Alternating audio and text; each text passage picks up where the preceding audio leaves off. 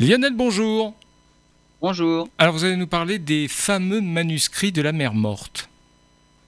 Les manuscrits de la mer morte qui ont été découverts entre 1947 et 1956.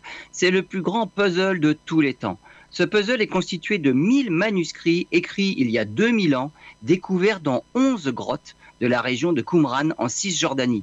Mais il se présente sous la forme de 25 000 morceaux dont certains ne font que quelques centimètres. Les chercheurs tentent depuis les années 50 de, de remettre tous les morceaux à leur place pour lire et comprendre les manuscrits. Et c'est la science qui vient en aide aux historiens pour tenter de reconstituer le puzzle.